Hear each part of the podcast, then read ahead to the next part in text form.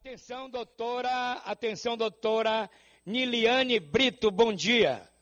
Bom dia, Varela, bom dia, Calil. Bom dia, doutora. Doutora, dia um amigo, um amigo meu é, ficou ansioso com esse negócio de ficar em casa, ganhou 12 quilos. Toda hora ele vai na geladeira. Isso, qual é o tratamento para isso aí, doutora? Tem acontecido muito, muito mesmo. Porque a pergunta é: você tem fome de quê? Né? Muitas pessoas têm usado a comida, a alimentação como uma válvula de escape da própria tensão psicológica, né? E o tratamento é justamente buscar auxílio profissional, buscar auxílio psicológico para trabalhar suas emoções.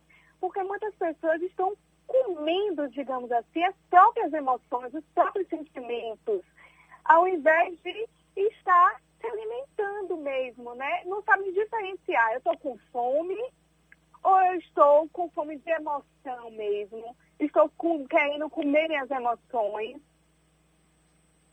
Nesses casos, doutora, o que é que a pessoa tem que fazer?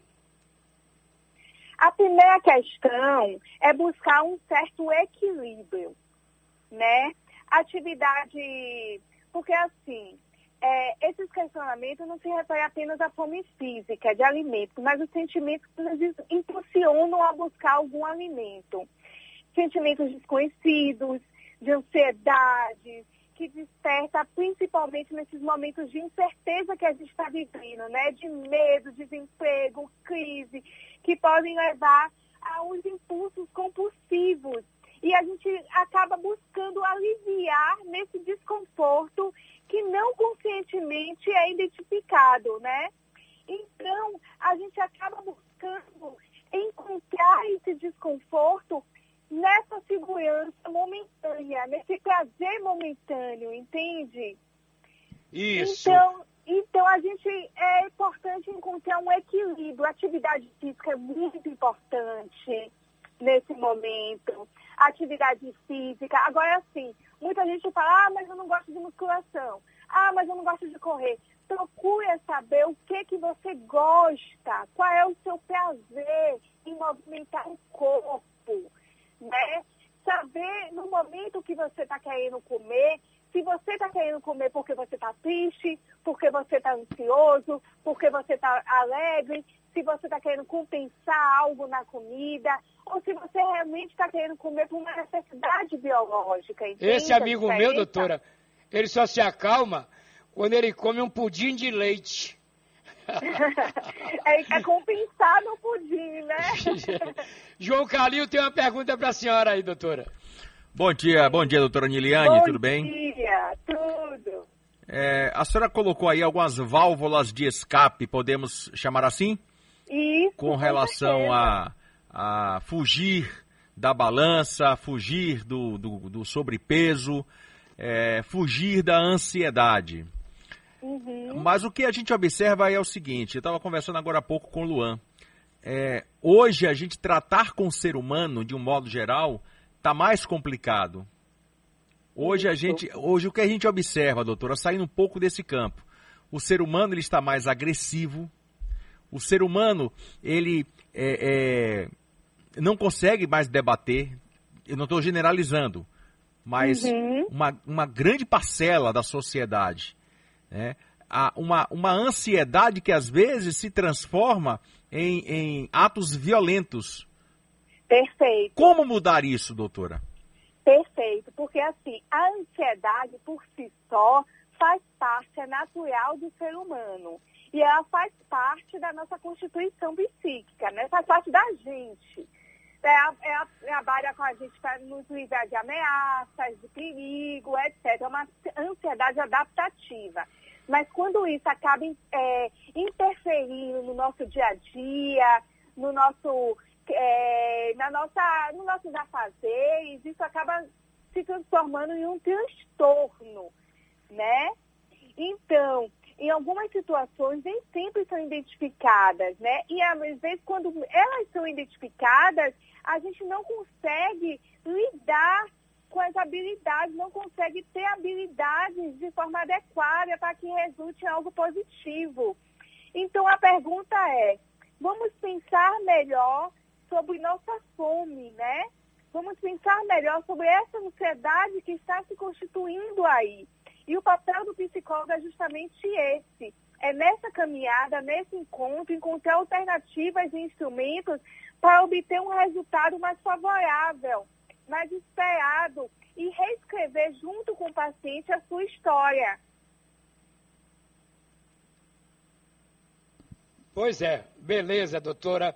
Doutora, um, o, o que é que a senhora acha? Porque também as pessoas ontem, eu estava vendo o dia todo, um consumismo de rua, um consumismo compulsivo para o consumo, o shopping lotado de gente. Ontem um amigo meu, aliás, minha esposa ficou uma hora e meia numa farmácia no shopping para ser atendida. Entendeu, doutora? Então, uhum. o povo também está querendo dizer, chega de prisão. Não é isso? É verdade. A gente está na cultura do consumismo, a lógica do excesso, né? São as condições de vida contemporâneas.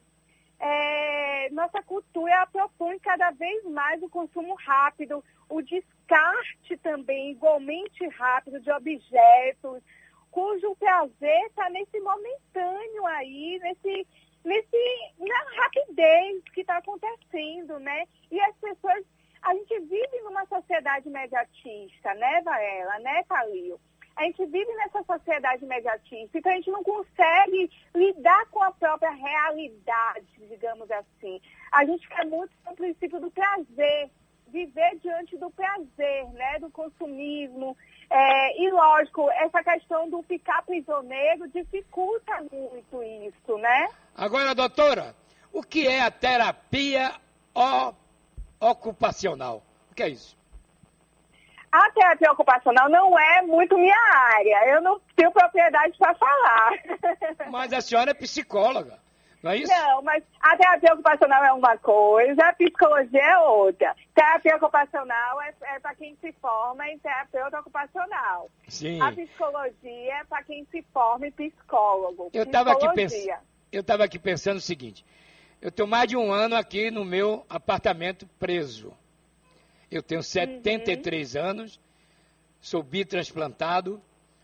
Aí eu pergunto para mim, de vez em quando, se eu não tivesse o rádio para fazer, a televisão para fazer, o que seria de mim? A senhora Exatamente. entendeu? Exatamente. Às vezes ia procurar válvulas de escape disfuncionais, não é? Isso. Isso. Esse é o perigo, não é, Varela? É. Doutora... Esse é o perigo, aí está o perigo e o limiar da questão, né? Hum, entendi. Agora, doutora, dá um conselho aí para nossa, nossa, nosso povo que ouve a gente, não é? Como trabalhar isso, né? Na cabeça. Vamos lá. Vamos lá. Importante perceber suas emoções, identificar suas emoções, né? por exemplo, e abraçá-la, abraçar essas emoções. Por exemplo, eu estou triste hoje, vou aceitar essa tristeza, porque muitas vezes a gente pula as emoções e a gente só vai perceber elas depois de um tempo. Por exemplo, hoje a gente tem passado por muitos lutos, lutos simbólicos, lutos reais, lutos de pessoas que falecem por conta do Covid, que estão falecendo por conta do Covid. E é a gente viver esse luto. É importante a gente viver esse luto, porque se a gente não vive agora, depois a gente vai viver de uma forma disfuncional. Entende? Então a gente está tá percebendo nossas emoções, como é que elas estão passando pela nossa vida. Para a gente poder trabalhar com elas de uma forma mais é, confortável, se eu posso dizer assim, né? Mais funcional, mais adequada para a nossa vida. Agora... E procurar saídas mais saudáveis. Doutora, a senhora acredita no pós-pandemia? Acredito que a gente vai tá, que a gente está passando por uma nova realidade, né? que esse pós-pandemia aí seria uma nova realidade, concorda? Isso. Inclusive, inclusive o uso da máscara, que ela veio para ficar. Isso. Exatamente, ficar. exatamente. Doutora, um abraço para a senhora, muito obrigado Um pela abraço, entrevista, é viu? sempre bom estar aqui com vocês. Um beijão. Deus abençoe. Parabéns pelo Amém. seu trabalho.